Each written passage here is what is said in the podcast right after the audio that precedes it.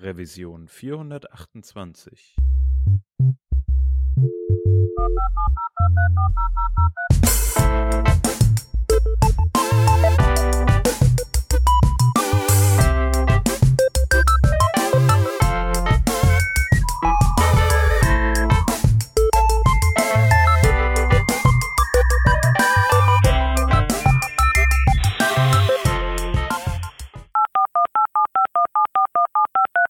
Diese Revision von Working Draft wird euch präsentiert von NetID, einer großen Internetförderaktion in Österreich. NetID fördert einzigartige Open-Source-Projekte und Hochschularbeiten rund um das Thema Internet. Wenn ihr eine geniale Idee habt, um das Internet besser zu machen, könnt ihr euch noch bis zum 27.07. bewerben. Es winken bis zu 50.000 Euro Förderung aus dem mit insgesamt einer Million Euro gefüllten Fördertopf, egal ob ihr Student, Unternehmerin oder ein Verein seid. Die einzigen Voraussetzungen sind, dass euer Projekt natürlich Open Source sein muss und ihr braucht einen Wohnsitz bzw. Unternehmens- oder Vereinssitz irgendwo in Österreich. NetID wird von der gemeinnützigen Internet-Privatstiftung Austria finanziert, die sich der Förderung des Internets in Österreich verschrieben hat. Wenn das ein Ziel ist, mit dem ihr euch identifizieren könnt und wenn ihr mit bis zu 50.000 Euro Förderung etwas anzufangen wüsstet, dann bewerbt euch doch direkt jetzt. Die unkomplizierte Online-Bewerbung findet ihr auf netid.at. Ganz einfach ohne Bindestriche, netid.at. Wir bedanken uns bei NetID für die Förderung des Internets und für die Unterstützung von dieser Revision von Working Draft. Hallo und herzlich willkommen zum Working Draft Revision 428. Wir sind heute zu zweit. Der Rodney ist mit dabei. Hallo.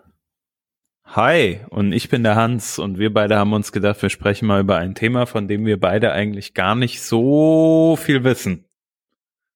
Aber äh, haben wir gedacht, machen wir trotzdem mal. Ich habe mich nämlich ein bisschen mit äh, dem Thema Deno beschäftigt. Dino.js. Dino habe ich jetzt auch schon als Name gehört. Rodney, du hast dich auch schon damit beschäftigt. Was ist dein Go-To-Name für Deno? Äh, Sockenpuppe. Sockenpuppe, aha. Ähm, und du führst das worauf zurück? Hm, das Logo.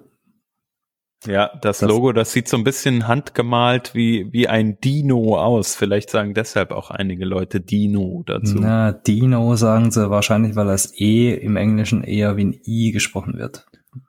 Dino. Ich finde die äh, Idee mit dieser äh, Sockenpuppe ähm, nicht schlecht, aber ich glaube, es hat trotzdem eine Form von einem Dino.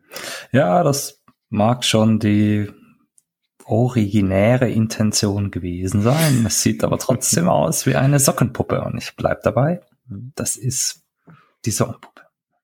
Ja, das auf jeden Fall. Äh, bevor wir da tiefer einsteigen, kurzer Hinweis noch.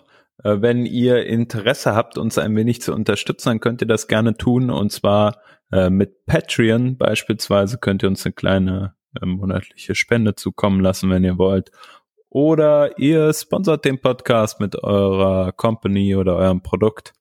Äh, kontaktiert uns dazu gerne einmal. Und wenn ihr sagt, hey, das Thema, das kenne ich doch irgendwoher und ich kenne mich noch besser aus als die Leute, also der Rodney und ich beispielsweise. Ähm, oder ihr möchtet über ein anderes Thema mit uns mal sprechen, ein bisschen plaudern in ganz lockerer Runde, dann kontaktiert uns und vielleicht seid ihr schon bald Gast bei uns. Oder wenn ihr jemanden kennt, tut das Gleiche.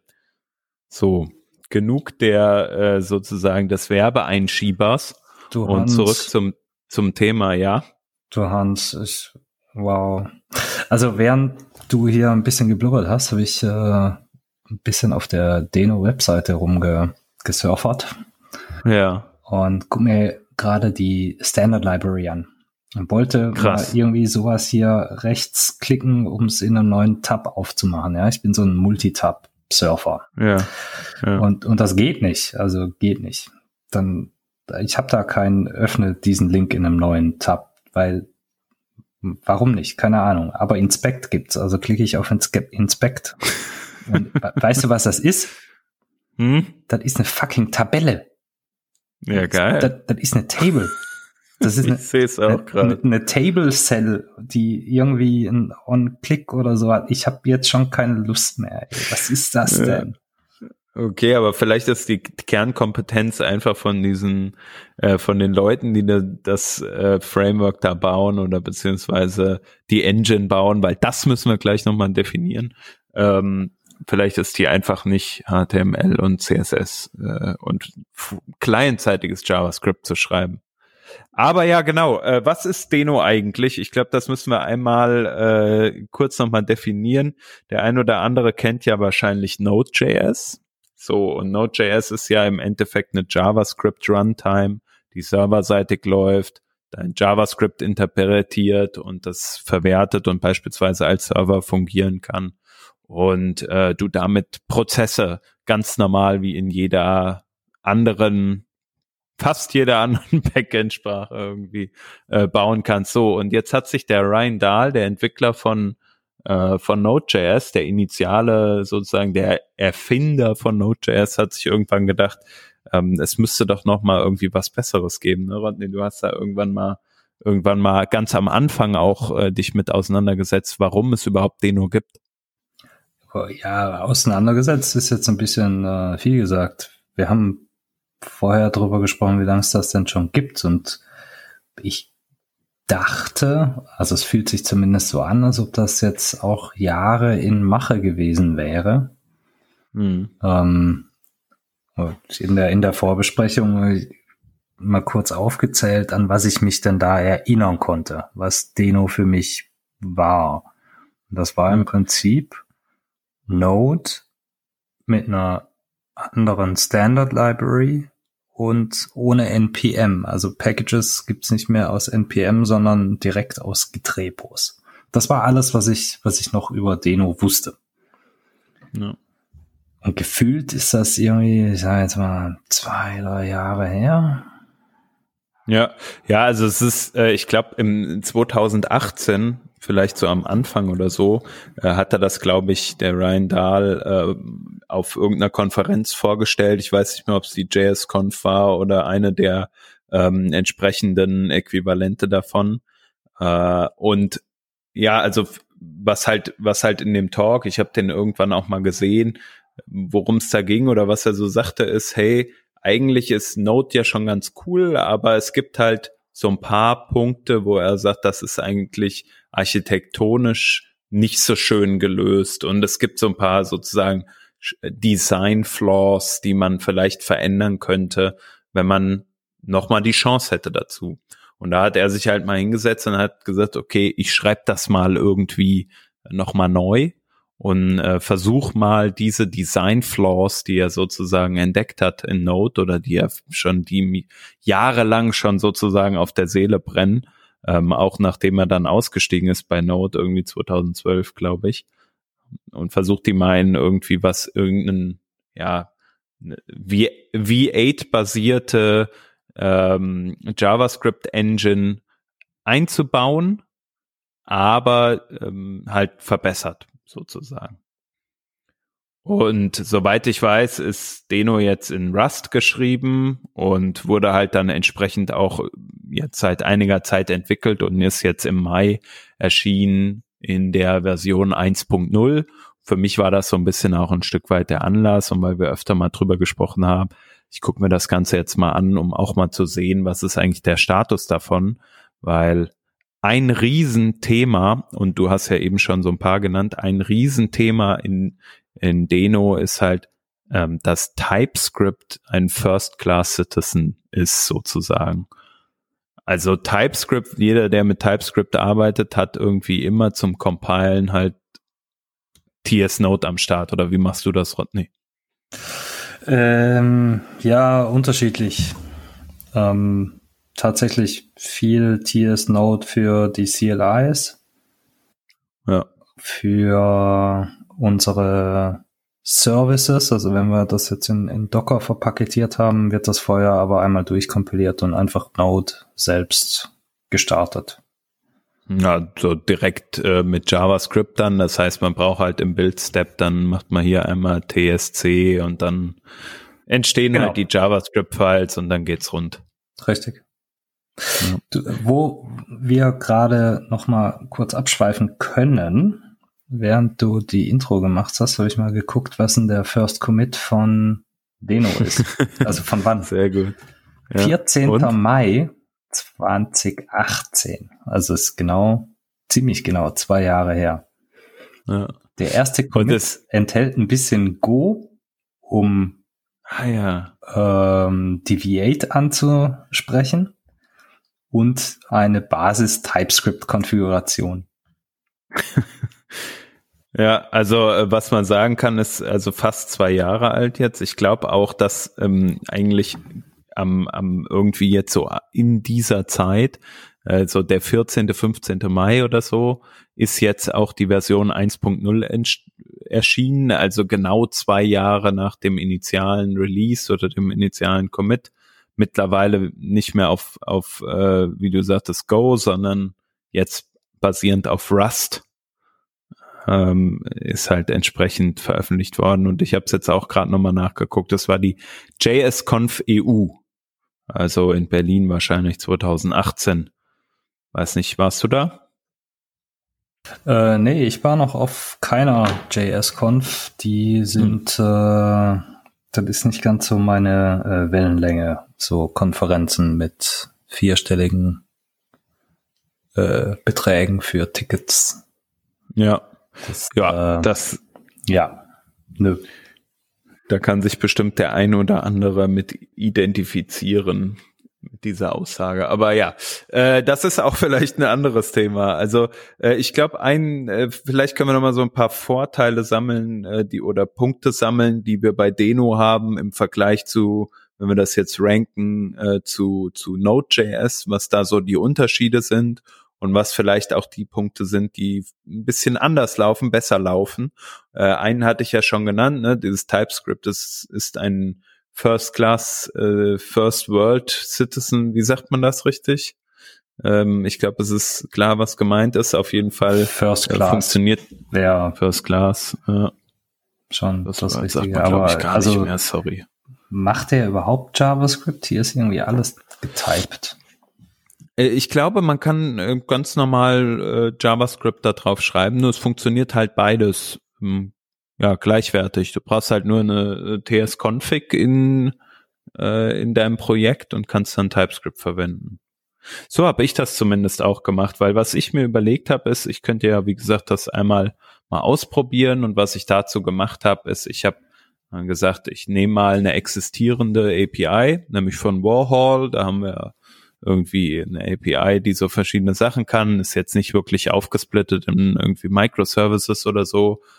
Und ich funktioniere, ich schaue einfach mal, was ich für eine Funktion nehmen kann, strip das so, so gut es geht herunter und versuche dann diesen, diese API mal zu portieren von einer Node-Applikation zu äh, Deno. Und ähm, ja, genau, also so ein, ein paar Unterschiede sind mir dabei halt aufgefallen. Wir können ja jetzt im Laufe des Gesprächs vielleicht da so ein bisschen drüber schauen, was die sind. Was ich allerdings extrem cool fand, war, neben dem, der Tatsache natürlich, dass es sowieso schon ohne sozusagen eine Bild, einen Bild zu erfordern TypeScript supportet, haben wir, habe ich ja jetzt schon oder haben wir jetzt schon ein paar Mal gesagt, war auch die Installation. Ähm, für mich war das super trivial, weil ich, ich habe irgendwie auf der, der Website geschaut. Ich verwende auf meinem Mac äh, Homebrew und konnte das halt irgendwie mit mit einem einmal hier Brew install Deno und fertig war die Geschichte. Es waren 41,7 Megabyte, neun Files, die da irgendwie äh, runtergeladen wurden. Also das war wirklich alles super schnell und ähm, das, also hätte ich nicht erwartet. Ich meine, wenn man sich mal so überlegt, was man sonst so für SDKs irgendwie runterlädt, äh, die dann irgendwie ja Gigabytes groß sind oder so. Ich denke jetzt gerade an so eine Android äh, SDK früher mal, bis das installiert ist oder so oder auch ein Java, das dauert ja alles stundenlang. Jetzt mal überschlagen. Ich weiß nicht, äh, was hast du so Erfahrungen da mit anderen äh, Sprachen gesammelt? glaube, du bist ja auch öfter mal noch ein bisschen abseits von, von JavaScript unterwegs, oder? Ja, es hält sich in Grenzen. Ähm, ehrlich gesagt, keine schönen. Also mit Python ist man irgendwie immer auf Kriegsfuß wegen dieser mhm. Version 2.3 Arie. Mhm. Habe ich tatsächlich heute Morgen mal wieder versucht, ein ähm, Bild-Image zu bauen ohne Python 2. Ja, nee, Ruby habe ich noch auf der Kiste, weil ich das für äh, das Bauen von dieser iOS-Applikation brauche. Mhm. Also irgendwelche Utilities da sind in Ruby geschrieben. Äh, das ist auch mehr so, äh, will ich eigentlich gar nicht. Mit allem hast du irgendwie nur Terz, vor allem auf dem Mac. Ne? Du hast ja immer mhm. den Krempel, den dir Apple ähm, bereitstellt und dann halt so eine aktuelle Version. Und das ja. ist alles immer im Konflikt und das nervt furchtbar. Das ist voll anstrengend. Okay, also meine Experience zum, zum Installieren war hier bei Deno zum Glück sehr, sehr einfach. Gibt's auch auf deno.land, äh, heißt die Webseite, kriegt man da auch für verschiedenste ähm, ja, Installer, auch wenn man das lieber pure über irgendwie einen Script machen will, dann kann man das machen. Ähm, da gibt's einige, einige Tools an die Hand, mit denen man das installieren kann. Und ab da ging es eigentlich super schnell. Erste, was man natürlich machen muss, ist für mich ähm, klar gewesen, Hello World und genauso wie in, in JavaScript, wenn man da jetzt irgendwie, äh, also in JavaScript ist ja sowieso, aber wenn man jetzt beispielsweise mit Node arbeitet, ähm, kannst ja auch einfach irgendwie einen JavaScript-File dahinlegen, Konsole Log drauf, äh, Hello World und fertig bist du so im Endeffekt. Dann machst du noch Node und lässt den File laufen und genauso ist es eigentlich auch bei Deno und was ich jetzt bei Deno gemacht habe, ist, ich habe halt direkt einen TypeScript-File angelegt, um auch mal äh, sozusagen zu überprüfen, ob das alles stimmt, was die da so äh, ähm, behaupten, nämlich dass JavaScript äh, einfach so funktioniert. Aber tut's natürlich. Also ja, mit, mit was für Konfigurationen so? Äh, wie meinst du das genau? Also meinst du so äh, in der in der TS-Config, was man da alles machen muss oder so? Hm, kann, Schrägstrich muss, ja. Also ich erinnere mich da auch nur dran. Also ich kopiere die immer, ne? Also hier ja, mal genau. ein, ein, eine, ein, ein Geständnis äh, eines äh, nicht mehr ganz so jungen Entwicklers. Ähm, ich kopiere Konfigurationsdateien, also so von, von alten Projekten irgendwie rüber und dann schraube ich das ein bisschen so zurecht, dass es wieder passt, weil ich kann mir diesen Mist nicht merken. Es, es geht nicht.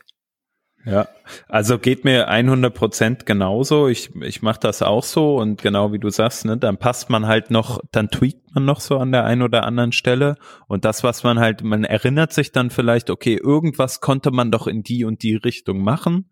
Keine Ahnung, wenn du jetzt eine Library baust, dann willst du in TypeScript vielleicht die Types mit exportieren und äh, ja, jetzt fällt mir natürlich schon wieder die Einstellung nicht ein, wie, wie die heißt, äh, damit die Types mit exportiert werden äh, ähm, in so einer Library. Das möchtest du halt in einem Standard, in einer Standard API eigentlich nicht machen, weil da hat das keinen Mehrwert. Ähm, und das kann man aber irgendwie. Und jetzt, wenn ich jetzt lang genug drum herum geredet habe, dann habe ich gleich hoffentlich die TypeScript-Datei offen, äh, die TS-Config-Datei offen und sehe dann, wie es heißt. Hm. Ja, fun, fun, Declarations. So. Fun, fun, Fact, ich weiß es auch nicht. Ich weiß aber, ja. dass mir Peter das mal erklärt hat und ja. ein, äh, eine kurze Suche in Slack mich dann zum Ziel bringt. Ja, also ich, ich kann mir, ich kann mir Inhalte nicht merken, ja. aber ich merke mir, von wem und wo in etwa ich das schon mal bekommen habe. Das ist, ja. Also ich muss vielleicht mal zum Psychologen, ich verstehe es nämlich nicht. Ah, ich glaube, du bist da nicht der Einzige. Mir geht das auch bei vielen Sachen so. Man, man erinnert sich jetzt nicht an, ja, aber weißt du, so, so technische Sachen, da erinnert man sich vielleicht auch nicht so einfach dran wie an irgendwelche sozusagen zwischenmenschlichen Interaktionen. Hm. Vielleicht ist das tatsächlich sowas. Ach, keine Ahnung. Also meine, mein Wild Guess an der Stelle ist aber, dass äh, das komplette TypeScript-Universum einfach eins zu eins so funktioniert, wie man es kennt, weil die wahrscheinlich sich einfach da den Interpreter, äh, den es dafür gibt, reingezogen haben und dann sind die fertig. Ich nehme nicht an, dass sie das nochmal nachkompiliert haben. Aber who knows, ne? Bin jetzt auch nicht genug drin. Wer das weiß, Kompilieren ist jetzt aber eine interessante Frage. Also hier auf der Deno-Webseite steht irgendwas von wegen, es gibt a single, uh, there is a single executable. So. Ähm, Ja, also das ist ja auch die Deno dann zum, also, also du hast halt dann auf der Command-Line so, wie du sonst Node verwendest, verwendest du da halt Deno. Genau, also ships only a single executable file. Das bedeutet aber Deno selbst, nicht deine Applikation, die du produziert hast, oder? Ah, okay, das könnte natürlich auch sein. Das ist eine Frage. Also, ja, was, was du machst auf jeden Fall, um, um deinen File an den Start zu bekommen, also oder deine Applikation an den Start zu bekommen, ist, du sagst halt, du, du gehst einfach auf den Entry Point. Also du kannst natürlich auch Imports machen. Du hast es ja vorhin schon angesprochen.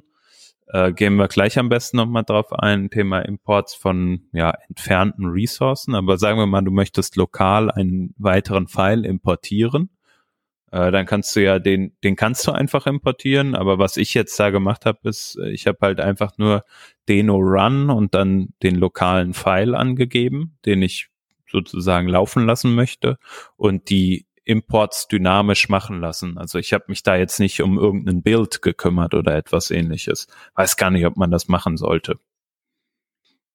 Machst du ja bei, bei JavaScript-Dateien teilweise ja, aber also auf serverseitigen, auf der Serverseite habe ich eigentlich so die, die Require Statements jetzt nicht nochmal gesondert aufgelöst, sondern das macht ja die, die Engine für mich. Require Statements, interessant. Ja, oder ähm, Imports, je nachdem. Richtig. Also, den TypeScript ja, aber die Imports, Imports, die, oder? Ja, bei die werden ja auch nur, wenn du es äh, mit TSC bildest, übersetzt nach Require. Und diese hm. Requires mhm. sind ja sozusagen nicht aufgelöst, sondern wenn du dann entsprechend dein Programm laufen lässt, sagst du irgendwie, keine Ahnung, du gehst in den Ordner build slash index ts, äh, js, Entschuldigung, und dann äh, läuft dein Programm los, aber während Node daran arbeitet im Node-Universum, greift es ja auch per Require Statement auf die einzelnen Files zu. Die werden natürlich bei Startup alle einmal in Memory geladen und laufen dann von da. Ich nehme an, es ist eins zu eins genauso bei Deno, aber weiß ich auch nicht 100 Prozent. Auch da wieder der, der Hinweis, es gibt bestimmt viele Hörerinnen und Hörer jetzt, die das besser wissen als wir. Deswegen gibt uns mal einen, einen kleinen äh, Hinweis auf Twitter oder in den Comments.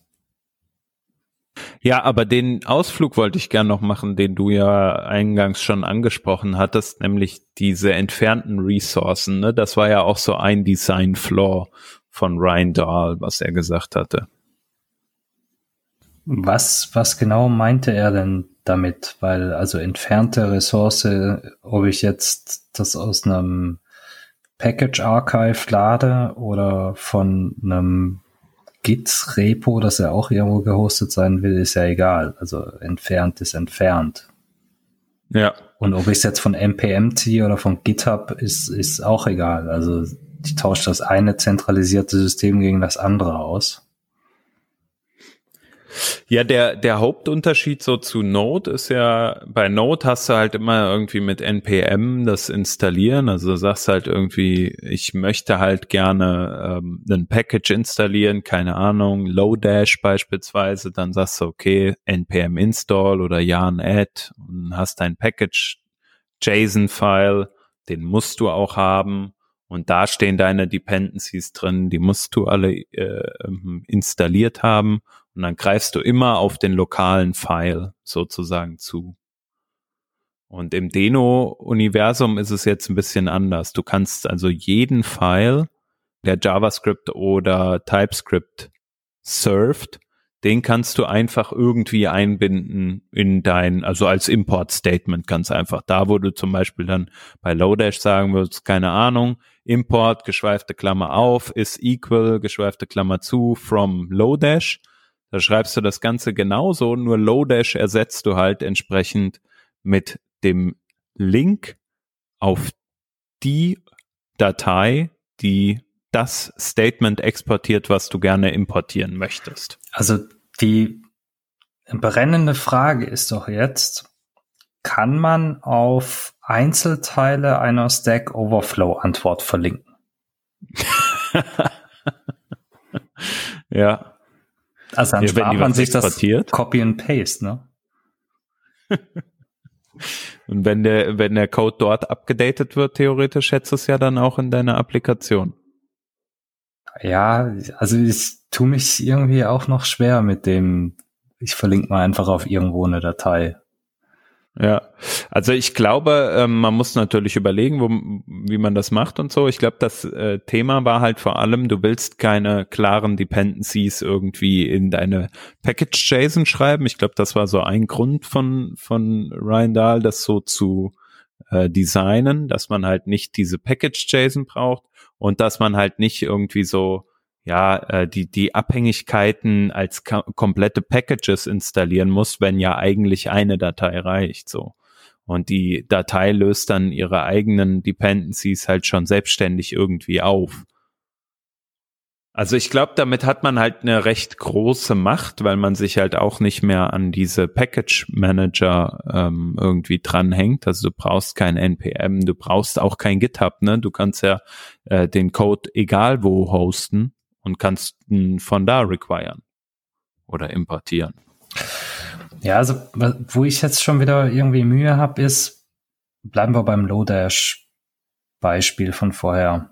Ähm, vorher hätte ich mir äh, Lodash irgendwie per npm install runtergeholt und dann hätte ich gesagt, hier Import, was weiß ich, sort by oder irgendwas from Lodash. Mhm. Und irgendwo ja. anders hätte ich gesagt, Import Group by oder irgendwas from Lodash. Ja. So, cool. Okay, kein Thema. Ich habe einmal diesen, diesen Install gehabt, das war's. Jetzt habe ich dasselbe Spiel in Deno. Ich gehe nicht diesen äh, paketierten Weg, sondern adressiere unterschiedliche Web-Ressourcen. Ne? Also wo ich halt diesen diesen Code irgendwie ähm, herladen kann. Mhm. Dann habe ich doch jetzt schon irgendwie zwei Requests, die gemacht werden müssen, um an meinen Code zu kommen. Jetzt importieren die auch nochmal jeweils äh, irgendwas und dann ist das doch irgendwie ein recht interessantes, eine recht interessante Installationsprozedur.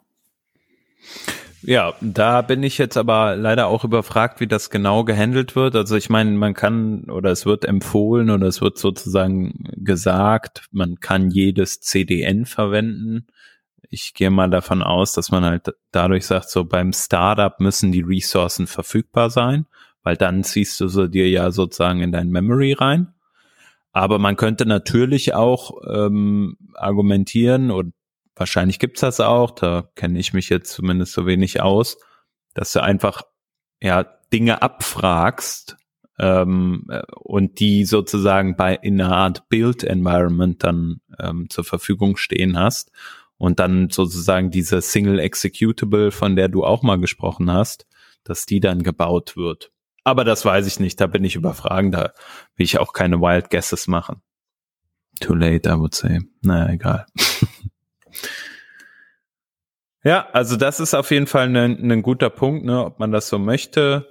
Ähm, muss man sich überlegen. So, ich glaube, es ist ganz cool, halt ähm, so im Bereich jetzt so was Prototyping beispielsweise anbelangt, wenn man sagt, okay, ich möchte das jetzt nur mal schnell dahin hauen. Was mich dann häufig nervt, ist, dass ich halt erstmal überhaupt eine Package-JSON mehr aufsetzen muss, die ganzen NPM, das Zeug installieren muss und so.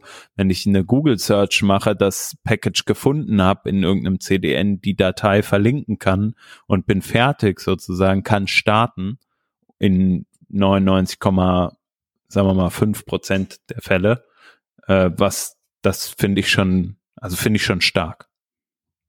Hm. Ja, ähm, Mag, mag sein. Habe ich jetzt bisher nicht vermisst. Soll aber nicht heißen, dass das eine schlechte Sache mhm. ist. Mhm. Noch eine Sache, die äh, Node äh, und alles andere auf dieser Welt äh, anders machen als Deno, ist das Permission Handling. Da bin ich ja. hier gerade auf der Doku-Seite, aber bevor ich da was bevor ich quasi vorlese, was hier steht, äh, Hans, was hast du denn da jetzt für Erfahrungen mitgemacht, als du das benutzt hast? Ähm, du meinst jetzt vor allem bezogen auf das Permission Handling? Genau. Ja, also es ist ähm, so, dass halt ja Deno noch ein Design-Pattern sozusagen oder oder ein Punkt im Design als sozusagen Main Pillar, ich weiß nicht, wie, wie sagt man das, als Hauptsäule, tragende Säule der Entwicklung äh, mit sich gebracht hat, nämlich das ist das Thema Security, also Sicherheit äh, des, des Codes, den man ausführt. Und ähm, eine Sache, die man da gemacht hat, ist, dass man gesagt hat, okay, alles, was dieser Prozess, also Deno als Prozess, äh, wenn er auf dem Server ges gestartet wird, alles, was dieser Prozess machen kann, das muss vom Benutzer explizit erlaubt werden. Beispiel, man möchte auf in Node mit FS beispielsweise einfach mal auf irgendeinen File zugreifen auf dem Filesystem oder einen File schreiben. Ähm, das ist in Deno so einfach nicht möglich. Ähm, zum Beispiel, damit man erstmal überhaupt ja irgendwie auf einen File zugreifen kann, muss man sagen, dass man diese Permission gibt dafür. Oder wenn man sagt, man möchte mit dem Netzwerk interagieren, also bei einer API, wie ich es vorhin beschrieben habe, ist das ja völlig normal, dass man irgendwie äh, ja, Requests reinbekommt und auch vielleicht nochmal irgendwo anders eine Anfrage hinmacht oder so. Und für das alles braucht man ähm, ja Erlaubnis und da muss man halt ein entsprechendes Flag für setzen. Die heißen dann alle minus minus allow minus und dann die jeweilige Permission, zum Beispiel für Network ist es net ähm, und die muss man entsprechend angeben. Die kann man auch auslagern in Configuration Files und dann, da muss man die, also dann kann man die sozusagen in seinen Code mit einchecken. Aber das ist halt sozusagen einer der Hauptpunkte, die Deno ähm, ja ganz stark unterscheidet von wie Node funktioniert oder wie du jetzt auch sagst, wie viele, viele andere Sprachen funktionieren. Hm. Also das ist auch noch nicht mal nur dieses Allow Net oder Allow Read, also so ein einfaches Boolean Flag, das man der, der CLI mitgibt, sondern das ist so ein richtiges Whitelisting. Das heißt, man, man kann, Schrägstrich soll, jedes Verzeichnis, äh, jede Datei, spezifische Datei oder halt Verzeichnisse, aus denen man lesen können darf, whitelisten.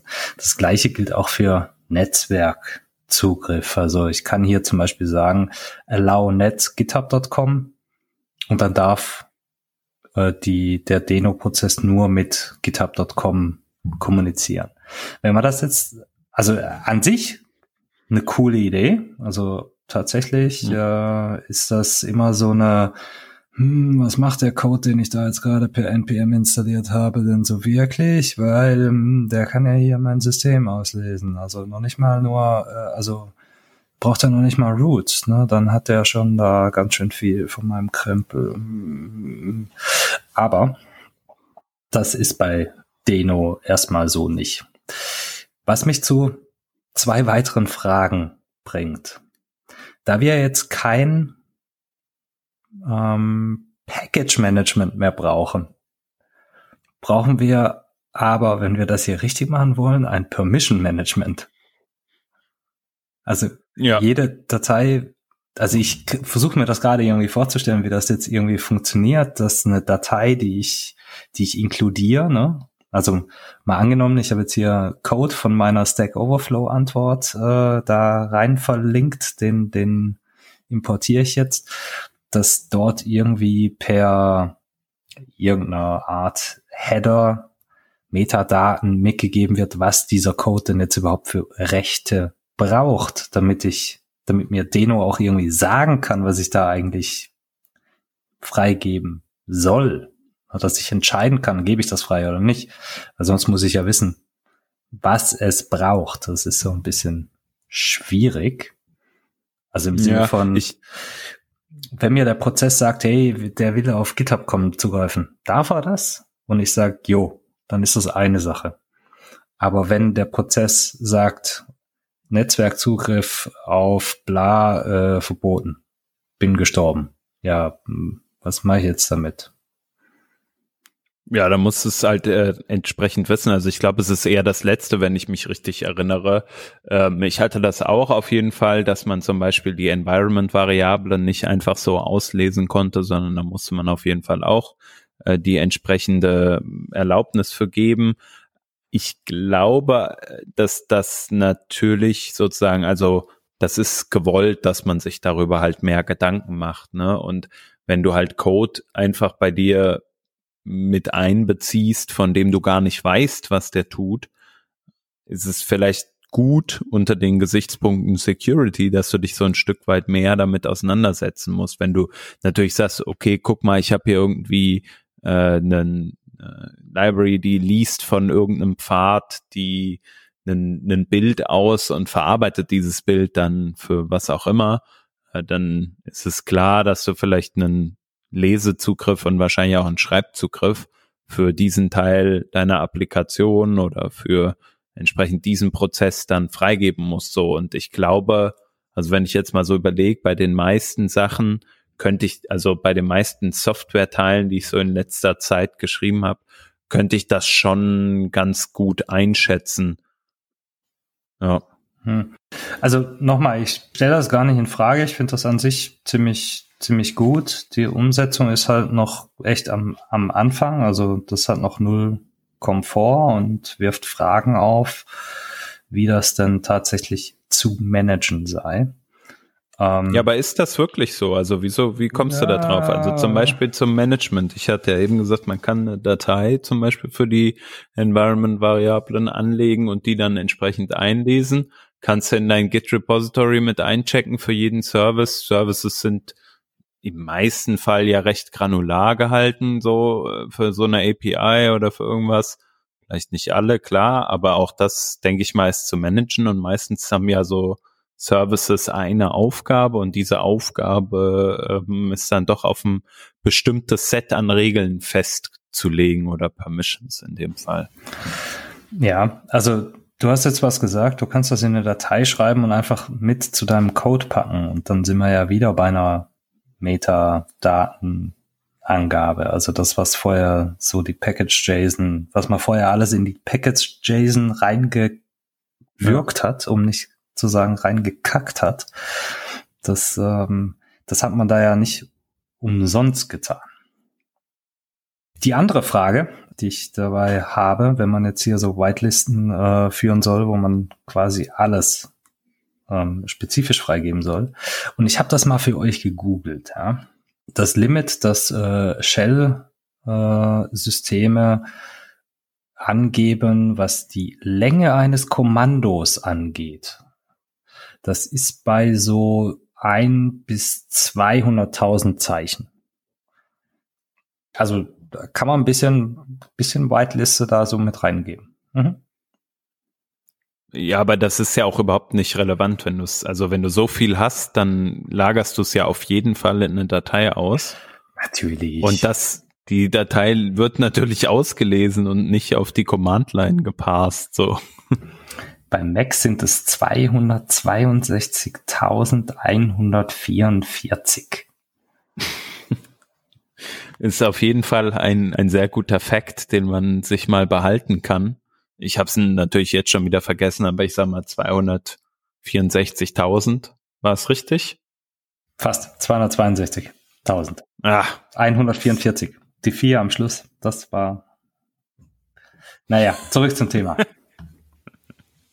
Ja, also okay, äh, sagen wir mal so, es gibt auf jeden Fall ähm, natürlich die Frage, ist es cool jetzt von sozusagen einer Datei, Konfigurationsdatei, äh, die du abschaffst, halt jetzt bekommst du eine neue dazu mit den Permissions.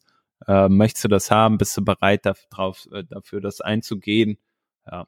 Mein Argument ist halt, ich glaube, wir werden, oder was heißt Argument? Meine Aussage dazu ist, ich glaube, wir werden keine Konfigurationsfiles loswerden in Zukunft. Ich sage auch nicht, dass unbedingt die Art und Weise, wie Steno macht, vielleicht äh, das Nonplusultra ist. Was ich interessant finde, ist zu sagen, okay, ich habe diese Dependency-Hölle äh, in Anführungsstrichen nicht mehr. aber die ist ja im Endeffekt auch nicht abgeschafft, weil du hast natürlich immer noch deine Import-Statements. Ne? Ja, ich Und da, also du hast einfach eine andere Art der Dependency-Hölle. Sobald du was von woanders reinziehst, hast du eine Dependency. Du änderst ja jetzt ja. nur, wie du das tust. Ja, und vor allem, äh, wie ist das dann mit der Versionierung zum Beispiel? Also klar, du kannst die Version in der URL stehen haben, aber wenn du das halt an 25 Stellen irgendwie stehen hast, dann musst du dem halt auch wieder begegnen, dem du sagst, okay, ich mache da irgendwelche Aliases draus oder so und dann ist es auch schon wieder auch schon wieder so eine Sache, des, der Alias kann ja auch dann in der Package JSON stehen. Ne? Hm. Also Deno 1.0 ist jetzt veröffentlicht. Für mich, äh, also wenn ich jetzt nur dieses Gespräch betrachte, habe ich noch so viele Fragen, wie ich das irgendwie sinnvoll nutzen können sollte, dass es auch eine Deno 0.5 gewesen sein könnte. Ähm, hm. also, Aber das ist ja mit allem Neuen so, ne? Ja, ja, so, ja, ja als IOJS rauskam. Das ist, das ist schon richtig. IOJS habe ich auch komplett links liegen gelassen und äh, irgendwann dann freundlich genickt, als das wieder mit Node zusammengeführt wurde. Also keine ja. Ahnung. Ich fürchte, Deno wird das gleiche Schicksal erleiden wie TypeScript damals auch. Wenn es dann mal so in Version 3.4 oder so zur Verfügung steht, dann mache ich auch mal was damit. Hm. Ja, also ist auch völlig legitim, finde ich. Ähm, einen großen Vorteil, den ich noch sehe, ist, ähm, oder was heißt Vorteil, aber einen großen Punkt, den ich sehr gut finde im Design von Deno ist, äh, dass es so eine Standard-Library gibt, die man verwenden kann. Also beispielsweise, wenn man in Node auf Environment-Variablen zugreift, dann verwendet man im Normalfall process.env. Process kann man manipulieren, da kann man irgendwelche Variablen dranhängen. Das ist so ein bisschen wie, ja, globale Variable und ähm, die gibt's zwar in Deno auch, aber die heißt anders, nämlich Deno und ähm, signalisiert damit natürlich schon ein Stück weit, dass es hier sich um eine ja, Deno-spezifische API handelt. Und ich finde auch ähm, bei Deno ist es ein Stück weit sauberer gelöst. Die API für Env beispielsweise hat einen Getter und einen Setter.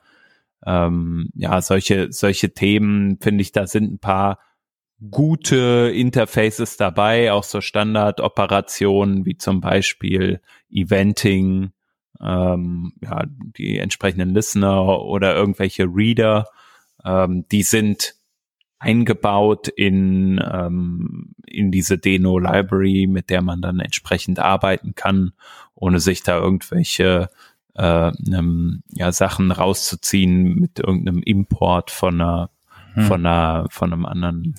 Hans, du sprichst jetzt aber von der Runtime API, nicht von der Standard Library. Ich rede von der Runtime API, genau. Ja, weil du Die eingangs Standard Library gesagt hast und das ist okay. irritierend gewesen. Also diese, diese Runtime API, die hat genau einfach so ein bisschen was aus den diversen Node Packages wie FS und äh, Path und pff, was man halt so auf Process vielleicht findet. Ja. Aber das ist gar nicht so furchtbar, furchtbar viel, ne? Nö, ich denke mal, man kann damit alle Standardoperationen, so wie ich jetzt sehe, hier machen. Also man, also ich wüsste jetzt nicht, also mir fehlt jetzt erstmal initial nichts. Natürlich sind da Dinge dabei, wenn man sich jetzt länger damit beschäftigt, da denkt man sich, äh, okay, das fehlt mir jetzt. Aber da gibt's dann irgendwie wahrscheinlich eine, eine Erweiterung, ein Package für. Ja. ja, also weil das auch schon zur, zur Sprache kam, diese Standard Library, die habe ich mir so ein bisschen angeguckt und da habe ich nur, nur so WTFs das ist teilweise irgendwie strange. Das sind so, ähm, also so Standardfunktionen, die ich also noch nie vermisst habe. Zum Beispiel? Äh, mtdirsync ensures that a directory is empty. Also warum muss ich sicherstellen, dass ein Verzeichnis leer ist? Das interessiert mich ganz selten. So, so zum Beispiel. oder wenn du hier auf Date gehst, Date Time, dann gibt's hier äh, Day of Year oder Current Day of Year also, oder so ein ganz absurdes Parse Date mit einem, also hm. Format, was jetzt irgendwie, ich habe keine Ahnung, wer macht denn sowas? Wer macht denn eigentlich was anderes außer äh, ISO-String? Hm. Und wenn, warum? Hör auf damit. Ich glaube, jeder macht irgendwie so die eigene Suppe, ne? Also, also diese, diese Standard Library habe ich jetzt noch nicht verstanden, muss ich echt sagen. Ja. Also zu der, zu der Standard Library gehören ja aber auch so Module wie zum Beispiel HTTP, äh, sowas, was man ja auch äh, auf Node zum Beispiel hat. Das ist aber auch etwas, was ja meistens weggekapselt wird von irgendwelchen Modulen und da ist es vielleicht nochmal interessant zu erwähnen. Ich habe ja eingangs gesagt, ich äh, habe mir da vorgenommen, irgendwie eine Express Library rüber zu porten nach, ähm, na, zu Deno von Node entsprechend. Und Express funktioniert jetzt nicht einfach so auf äh, Deno und da gibt's zwar einen Equivalent und das habe ich auch in meinem Blogpost, den wir nochmal verlinken werden, auch äh, beschrieben. Das heißt Deno Express. Das versucht zumindest teilweise so mh, hm, Express ja vorzustellen, äh, in Anführungsstrichen. Aber die eigentliche Library, die man so in einem Server-Kontext verwendet, ähm, unter Deno, die heißt Oak. Und die werden wir am besten auch nochmal verlinken oder findet ihr auch einfach OAK geschrieben und funktioniert auch wie die meisten anderen Server im Node-Kontext, wie man es kennt, entsprechend ähm, ja mit einer mit Middleware-Funktionalität, die einen Kontext hat und da kann man dann entsprechend auch äh, sich die Sachen auslesen und und schreiben, die man braucht. Also eigentlich alles Mm, ja sehr vertraut meiner Meinung nach. Klar muss man noch ein bisschen neue API lernen, aber ähm, das kriegt man hin, denke ich. Und dann kann man halt das auch nativer nutzen und es fühlt sich vielleicht ein bisschen mehr, also ein bisschen sauberer auch an, ein bisschen moderner, als wenn man jetzt irgendwie Express nutzt, wo man ja doch manchmal, zumindest ich, so ein Gefühl hat, so, ja, okay, so habe ich das früher auch immer gemacht. Keine Ahnung.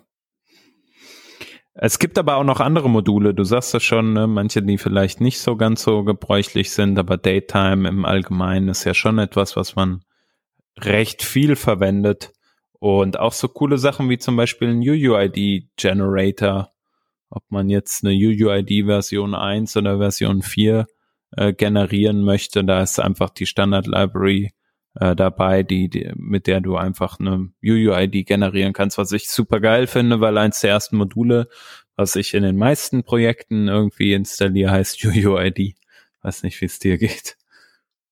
Kommt ein bisschen drauf an, also braucht man gelegentlich, ja, aber es ist definitiv nicht eine der ersten, die ich installiere.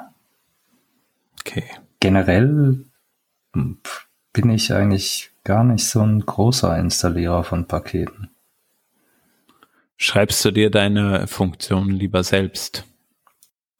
Also ich komme jetzt nicht auf die Idee und äh, mache irgendwie Lodash selber, aber ich habe irgendwie das Gefühl, der Bedarf dafür ist auch so gesunken seit ES6, ES20, ja. weiß der Geier, Ne? Weiß, was ich meine. Ja. Ja, viele, viele Funktionalitäten sind natürlich ähm, im modernen JavaScript jetzt schon mal so da und einige Sachen, die man halt früher irgendwie mit diesen ähm, ja, Lodash-Funktionen versucht hat herzustellen, die sind halt noch nicht da. Und ich glaube, bei Deno geht dann noch mal einen Schritt, äh, Schritt weiter und kann das, was, also beispielsweise habe ich irgendwie gesehen, es gibt so eine äh, Delay-Funktion oder es gibt äh, ich weiß gar nicht, was noch alle. Ich habe im Kopf gerade Throttle, aber irgendwie kann ich mir das gerade doch nicht so ganz vorstellen. Ähm, aber es gibt so verschiedene Utilities, die dir einfach, glaube ich, helfen, ähm, ja, da mit dieser Standard Library auch so ein Stück weit ähm, noch ein bisschen mehr Funktionalität äh, zu bekommen, die du jetzt vielleicht in einem Node nicht built-in hast. Ich habe mir gerade mal diese äh, UUID v4 Datei angeguckt. das ist ja irgendwie schon jetzt nicht so ähm, Rocket Science. Ähm, okay, was meinst du genau damit? Also du meinst dann äh, berechtigt das ja nicht dazu, das da zu haben oder wie meinst du das genau? Nee, das ist schon, schon okay, dass das in der ähm, Standard Library drin ist, gar keine Frage. Ich meinte eine UU-ID an sich zu generieren. Also das ist ja hier crypto.getRandomValues. Gib mir mal das für 16 hm, was auch immer, 16 Bytes. Mhm. Und dann wirf mir da mal irgendwo in die Mitte was rein. Ja. Kann man machen. Mm, ja, ich glaube, diese Bytes to UUID-Geschichte ist noch mal ein bisschen, bisschen größer dann.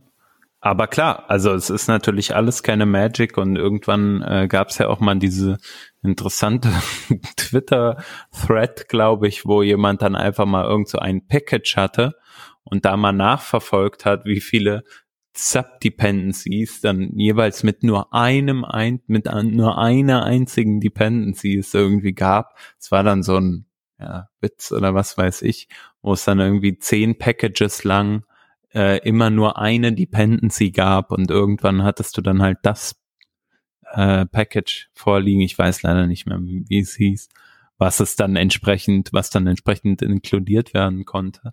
Ähm, klar, man will sich nicht zu viele Abhängigkeiten reinholen, aber ähm, ich glaube, dagegen arbeitet halt Deno mit der Standard Library auch ein Stück weit an, weil du halt eigentlich ähm, ja jetzt voll viele äh, Funktionalitäten einfach schon geschenkt bekommst. Finde ich persönlich zumindest für meinen äh, Development-Alltag eigentlich ganz praktisch. Ähm, ja, und kann mich auch darauf verlassen, dass das halt irgendwie maintained wird von den Leuten, die zumindest die Runtime machen.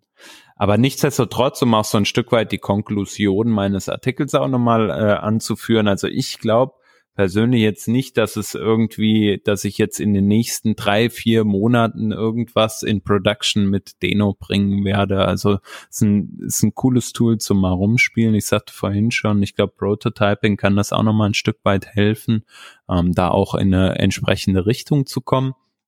Aber ähm, ich meine, es scheitert ja schon äh, am nativen Support bei irgendwie den äh, größeren Plattformen, wenn man jetzt auf der GCP oder bei Azure oder so äh, irgendwann mal sieht, dass die Deno Support anbieten oder du ja gut, im Endeffekt, klar, du kannst es immer selbstständig mit einem Docker-Image da hochziehen, aber wenn die das nativ sozusagen schon mit anbieten, ist es, glaube ich, dann, äh, ist das, glaube ich, so eine Go-To-Lösung ähm, bei Heroku oder weiß nicht wo, ähm, wo du dann sagen kannst, okay, ich probiere das mal aus und ähm, dann kann man sehen, ob sich das vielleicht auch für Applikationen erstmal bewährt, die so eher so einen Backoffice-Charakter haben, wo du jetzt nicht irgendwie eine hohe Verfügbarkeit haben musst. Und dann sieht man da vielleicht ein, eine höhere Adaptionsrate. Ich bin gespannt. Ich glaube, wenn sobald irgendwann mal ein ein größeres Unternehmen sozusagen, so wie damals auch mit PayPal als, als bei Note oder so, äh, wenn man das mal sieht, dann glaube ich, dann geht der, fährt der Zug da so richtig los. Aber muss man natürlich sehen, ob das passieren wird. Ja, ob, vielleicht weniger. Die Frage ist mehr wann. Also ich, ja. ich glaube, die haben jetzt zwei Jahre da dran gearbeitet, um dahin zu kommen, wo sie heute sind gefühlt haben sie bei Dokumentation noch einiges zu tun, um von da ist was zu da ist was richtig Gutes zu kommen. Zumindest vom Überfliegen her würde ich sagen, da geht noch was. Luft nach oben. Ja. Weil nicht. Ich Kristallkugel hier auf dem Tisch sagt, wir sprechen uns in einem Jahr wieder. Hm. Ja, also ich muss sagen, ich finde auch die Deko Dokumentation hat schon auf jeden Fall einiges gesehen. Also da ist schon recht üppig, finde ich was. Was halt ganz, ganz stark fehlt, glaube ich, ist ähm, das Thema, also ganz, ganz stark im Vergleich zu Node ist das Thema Community. Ne? Wir haben tausende Millionen Packages. Jeder kennt dieses, wie schwer ist die Sonne, wie schwer ist ein schwarzes Loch und wie schwer ist äh, hier Node Modules. ähm, oder NPM Package Management System. Also wir haben halt unglaublich viel Software in diesem Bereich und wenn die sozusagen jetzt einfach so ähm, im Deno-Kontext laufen würde, das wäre halt riesig, ähm, kann aber natürlich nicht funktionieren aufgrund der Architektur. Und wenn wir aber da eine stärkere Adaption sehen, dass beispielsweise Packages sich für beide Runtimes auslegen und vielleicht zwei Builds publishen oder sowas, dann könnte ich mir vorstellen, dass da eine Adaption noch schneller stattfindet. Ansonsten, Hans, finde ich, haben wir halt da viel, äh, fehlt da halt noch ein bisschen was. Kennst du Unpackage? Äh, du meinst dieses äh, CDN, was im Endeffekt die Sachen hostet. Genau, unpkg.com, womit du jedes ja. Node, ist es jedes? War schon lange nicht mehr drauf, glaube schon. Ja, jedes Node, nicht Node, jedes NPM-Package ähm, einzelne Dateien davon referenzieren kannst und laden kannst. Also im Prinzip hast du heute schon die Möglichkeit, in Deno Gesamt NPM zu nutzen. Ich weiß jetzt nicht, ja, wie einfach und cool, so, aber glaube, das Problem ist so ein bisschen dieses Subdependencies, oder? Also ich weiß jetzt nicht, wie es damit ist, wenn dann natürlich ein Require-Statement in diesen mhm. äh, Sachen drinsteht, ob das dann replaced wird. Aber genau solche, nee, also das ist ja auch nicht. sozusagen du die Go-To-Lösung, die die so empfehlen, ne, die, wo die sagen so, hey, äh, wenn es ein CDN gibt, dann holt euch doch die Files da. Ne? Das ist so auch das direkt, was die so als erste in ihren Tutorials sagen. Ähm, aber genau das, das ist halt so der Punkt. Ne? Vielleicht kriegt man es halt super easy hin, oder vielleicht ist das ja auch schon an vielen Stellen so, ähm, dass die Files ihre Requires entsprechend äh, schon so richtig, ja, so so aufbauen, äh, dass es auch von zum Beispiel Unpackage gelesen werden kann. Und äh, wenn das der Fall ist, dann steht dem echt nichts im Wege, genauso wie du sagst. Und ich werde das direkt probieren mit einem Package von mir, ob das eventuell schon genau das enthält, ähm, worüber wir gerade gesprochen haben. Der, ich sehe da gerade was, du kannst da ein Fragezeichen Module dranhängen und dann macht unpackage expands all bare import specifiers in JavaScript modules to unpackage URLs. This feature is very hm. experimental. Ja. Was heißt ja, das? Wenn hier? da die, die very äh, mal gestrichen wird irgendwann, das very mal aus dem Wort gestrichen wird irgendwann, dann ist das auf jeden Fall sehr interessant. Ja. Ist auch schon jetzt sehr interessant, aber ja, you get the idea. ja gut, also im Wesentlichen ist äh, Deno, glaube ich, ein bisschen mehr an dieser Modul ähm, also an der Web-API der Modulintegration orientiert. Mhm. Na, wenn du hier, das blicke ich aber jetzt auch erst. Keine Ahnung, warum das so lange gedauert hat. Äh, ich schicke dir mal den Link hier gerade. Und ich habe das auch selber noch nie gemacht. Also das ist äh, hier für im Browser, wenn du dein Script-Tag hast, Script-Type-Module, dann kannst du ja auch direkt einen Import von irgendeiner Datei machen. Das sind ja auch hm. URLs. Ja. ja. Der gleiche. Ist doch quasi das gleiche. Ja, stimmt. Das müsste im Endeffekt auch gehen. Ähm, also im Browser entsprechend äh, ähm, zu spezifizieren, Import und dann die vollständige URL und dann lädt er das Modul entsprechend sofern Modulsyntax unterstützt wird. Aber kann man ja heute im Browser, glaube ich. Ja, ich bin auf jeden Fall gespannt, wie es weitergeht. Mein nächster Step wird jetzt mal sein, äh, zu versuchen, einen Redis oder einen, ähm, ja, wahrscheinlich eher Type-ORM war so mein ursprünglicher Plan, also irgendwie eine, einen ähm, Modul anzuschließen, was entsprechend mit TypeScript ähm, im besten Fall äh, eine Datenbank-Connection herstellt und wo ich eventuell auch ein, direkt ein ganzes ORM mitbekomme. Aber mal gucken, äh, was da funktioniert. Und das wird so der nächste Step für mich sein, den ich mal mit, mit äh, Deno ausprobiere, um zu sehen, wie weit kann man es damit eigentlich treiben oder muss ich eigentlich noch alles selbst schreiben? Ich bin gespannt. wenn jetzt äh, ihr zum Beispiel sagt, ihr habt ja auch schon eure Erfahrungen so gesammelt mit Deno, dann würde ich es auf jeden Fall cool finden, wenn ihr uns mal twittert und darüber ein bisschen was ähm, erzählt. Oder ihr kommt mal in einer Sendung vorbei und wir unterhalten uns mal. Bis dahin habe ich dann auch schon meine nächste, äh, mein nächstes Experiment bestimmt gefahren. Und ja, Rodney, wie sieht's bei dir aus? Ich nehme mal, also es hat sich jetzt so angehört, als bringst du nicht morgen den ersten Deno-Service live bei euch. Wird noch zwei Tage dauern, nehme ich an.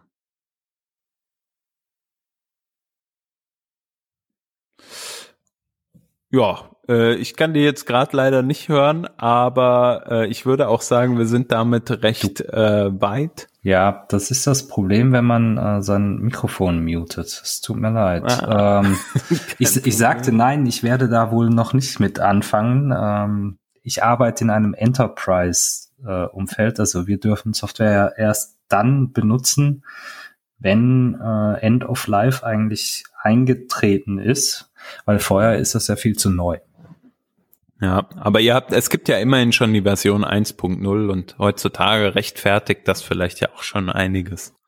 Ja, da käme jetzt wieder äh, die Security an und äh, sagt, nee, eine Punkt Null wird nie installiert. Also da müssen wir mindestens mal aufs erste Security Update warten.